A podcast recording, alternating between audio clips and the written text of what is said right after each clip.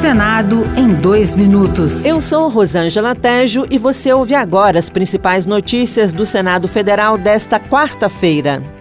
O Senado aprovou a proposta que retira dos limites impostos pelo teto de gastos em 2023 as despesas com pagamento de poupança de incentivo à permanência e conclusão voltado para estudantes do ensino médio.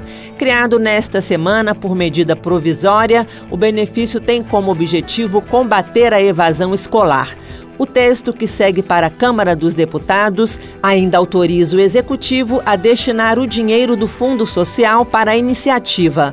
O relator, senador Randolfo Rodrigues, da Rede do Amapá, destacou a importância da proposta. Nós estaremos possibilitando que milhões de jovens brasileiros que possam ter as condições necessárias com estes recursos de não ter que escolher entre a vida e a escola. A Comissão de Direitos Humanos aprovou o projeto que institui a Política Nacional de Trabalho Digno e Cidadania para a população em situação de rua. O texto que segue para o plenário tem como foco a qualificação profissional e a elevação da escolaridade dessa parcela da sociedade, com ações envolvendo todos os entes da federação. O relator, senador Paulo Paim, do PT do Rio Grande do Sul, lembrou que a aprovação da proposta se tornou mais importante depois da pandemia. Segundo pesquisa do IPEA, Instituto de Pesquisa Econômica Aplicada, a população em situação situação de rua hoje no Brasil é de 281 mil pessoas, um aumento de 38% desde 2019, após a pandemia da Covid-19.